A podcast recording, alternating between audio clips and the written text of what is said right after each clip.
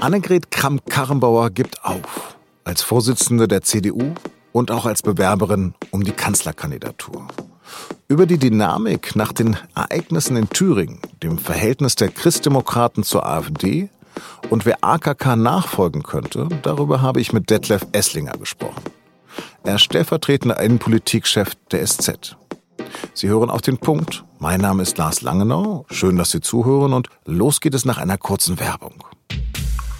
Hochwertige Produkte, die nicht jeder hat und ausgewählte Erlebnisse, die was Besonderes sind. Wer tolle Deals sucht, der ist bei Kaufdown genau richtig. Kaufdown ist die Rückwärtsauktion von der Süddeutschen Zeitung. Jeden Tag ab 9 Uhr startet ein limitiertes Angebot, bei dem der Preis nicht steigt, sondern sinkt. So lange, bis der erste zuschlägt. Dann geht's von vorne los, bis alle Artikel des Tages versteigert sind. Klingt spannend? Das ist es auch. Ausgewählte Angebote mit bis zu 50% Rabatt finden Sie auf kaufdown.de. Gerade einmal elf Wochen ist es her, dass Annegret Kramp-Karrenbauer auf dem CDU-Parteitag so etwas Ähnliches wie eine Vertrauensfrage gestellt hat. Damals bekam sie die Unterstützung der Delegierten, auch weil sich niemand als Gegenkandidat angeboten hat. Doch nach der vergangenen, äußerst turbulenten Woche, in der der FDP-Politiker Thomas Kemmerich zum Ministerpräsidenten von Thüringen gewählt wurde, und zwar mit den Stimmen von FDP, CDU und der rechtsradikalen AfD, da wackelte sie. Ihr wurde bewusst, dass sie sich nicht mehr in ihrer Position halten kann.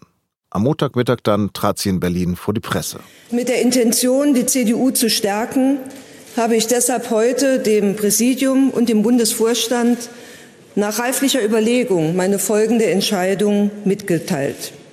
Ich werde mich nicht um eine Kanzlerkandidatur bewerben.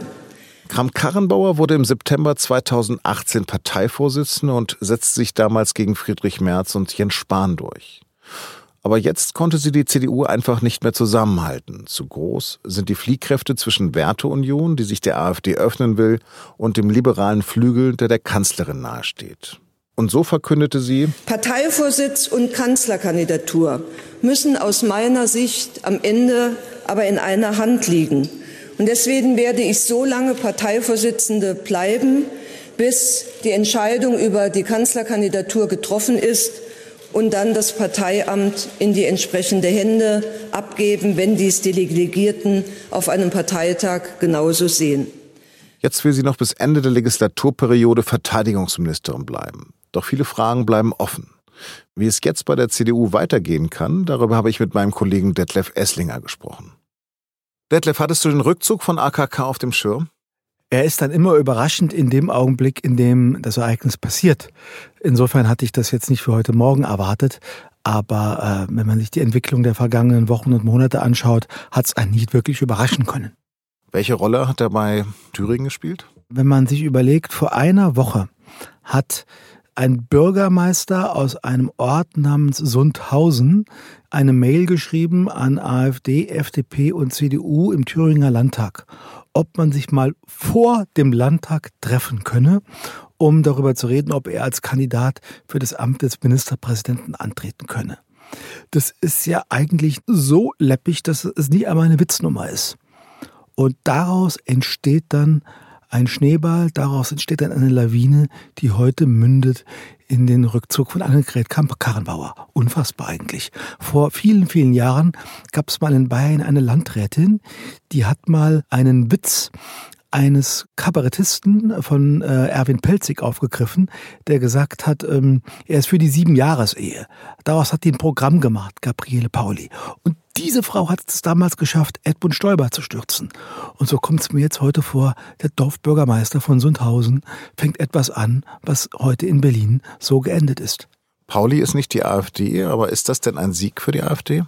Na, die AfD hat in der vergangenen Woche gezeigt, dass sie äh, die Instrumente der parlamentarischen Demokratie schätzt und nutzt, aber die Regeln nicht respektiert.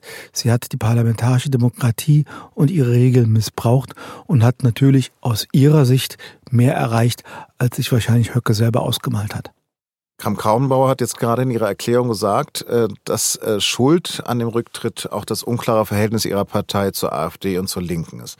Aber ist nicht genau das die Aufgabe einer Parteichefin, das zu regeln? Einerseits ja, andererseits, das kannst du nicht befehlen. Die Partei besteht aus über 400.000 Mitgliedern, aus so vielen Abgeordneten, Ortsverbandsvorsitzenden, Ministern, Kassierern, Schriftführern, äh, Mitgliedern, äh, Stadträten, Gemeinderäten. Wenn die gemeinsam diesen Konsens nicht haben, dann kann ihn auch eine Vorsitzende oder ein Vorsitzender nicht vermitteln. Richtig ist, dass Annegret Kamp-Karrenbauer nie die Autorität hatte, dass man von ihr etwas annimmt, was man vielleicht von früheren Vorsitzenden von Merkel und Kohl angenommen hätte, weil man ja gesehen und erlebt hat, wie sie schwimmt, wie sie schlingert in dem Amt, wie das Amt sie im Griff hat, aber nicht sie das Amt. Und so jemand hat natürlich dann nur eine sehr begrenzte Überzeugungskraft. Ist denn diese Distanz zu beiden Seiten, also zur Linkspartei und zur AfD, für dich noch nachvollziehbar? Die Distanz zur AfD ist absolut nachvollziehbar, weil die AfD will ein anderes politisches System. Die AfD nutzt die Instrumente der parlamentarischen Demokratie, um die parlamentarische Demokratie zu bekämpfen. Bei der Linken ist es etwas anders. Die Linke hat sich im Laufe der Jahre und Jahrzehnte anders als die AfD nicht radikalisiert, sondern demokratisiert. Es gibt leider weiterhin eine ganze Reihe von Ecken und Nischen bei der Linken, die ein sehr gespaltenes Verhältnis zur parlamentarischen Demokratie haben und dieses Verhältnis muss dringend auch von der Linken geklärt werden. Aber trotzdem im Ganzen gehört die Linke zum demokratischen Spektrum. Nun sind die politischen Vorstellungen in tausend Sachfragen zwischen CDU und Linken, die Weltanschauungen, die Interessen so unterschiedlich, das geht nicht zusammen. Sie können nicht mit einem, mit einem Basketballspieler Eistanz machen. Ist denn für dich damit Merkel auch beschädigt mit diesem Schritt? Die Frage ist, wie lange Angela Merkel jetzt noch Kanzlerin bleiben kann. In der CDU hat das Experiment, Parteiführung und Kanzlerschaft zu trennen, erkennbar nicht funktioniert. Und es war eh immer die Frage, ob Angela Merkel die erste Kanzlerin, der erste Kanzler in der Geschichte der Bundesrepublik sein würde, der selbstbestimmt aus dem Amt scheiden würde. Ob das jetzt so kommt, ist heute eher unsicherer geworden als sicherer. Erwartest du jetzt auch einen inhaltlichen Richtungswechsel innerhalb der CDU? Die CDU muss sich insgesamt klar darüber werden, wer sie ist, was sie will und was sie nicht will. Eine CDU, die nach rechts blinkt, die sich zur AfD öffnet, wird nicht die AfD demokratisieren, äh, wird sie nicht zurück in die Demokratie zurückholen, sondern wird selber immer weiter an die AfD verlieren. Das hat die CSU schmerzlich bei der äh, Landtagswahl im Jahr 2018 gemerkt und seitdem ihren Kurs geändert. Es war immer so, wenn ich den Radikalen nacheifere, hole ich nicht die Wähler von den Radikalen zurück, sondern bestärke die Wähler darin, zu den Radikalen zu gehen. Was glaubst du, wer Annegret Kamp-Karrenbauer in Parteivorsitz ähm, folgen könnte? Also jetzt wird man über viele Monate hinweg in der CDU äh, debattieren. Jetzt werden sich Leute warmlaufen. Was Friedrich Merz betrifft, kann man nur sagen, jetzt oder nie. Den Zauderlehrling hat er jetzt oft genug gegeben. Entweder jetzt springt er oder er springt nicht. Und ähm, äh, jetzt gibt er wieder das nächste Signal, indem er bei BlackRock auf seine Posten verzichtet. Er sollte jetzt schon auch mal klar machen, was er denn will und was er nicht will. Und für alle anderen gilt das genauso. Und nun müssen diejenigen, die es werden wollen, Anhaltspunkte geben, dass sie in der Lage sind, so etwas zu stemmen. Es kann ja immer nur einer sein, der entweder Ministerpräsident, Bundesminister oder auf eine andere Weise herausgehoben und bekannt ist. Und aus dem Personenkreis wird sich rekrutieren. Aber das wäre jetzt Kaffeesatzleserei zu sagen, es wird der oder die. Vielen Dank. Und jetzt noch Nachrichten. And the Oscar goes to Parasite. Der große Gewinner der 92. Oscar-Nacht in Los Angeles ist der Südkoreaner Bong Joon-ho. Seine bitterböse Gesellschaftssatire über eine arme Familie, die sich bei einer reichen Familie einnistet, schreibt Filmgeschichte. Erstmals ist damit eine nicht englischsprachige Produktion als bester Film ausgezeichnet worden.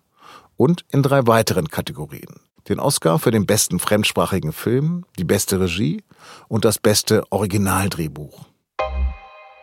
Der Orkan Sabine ist über Deutschland hinweggezogen. Züge standen still, zahlreiche Straßen waren gesperrt, hunderte Flüge annulliert. Sturmfrei hatten auch viele Schüler.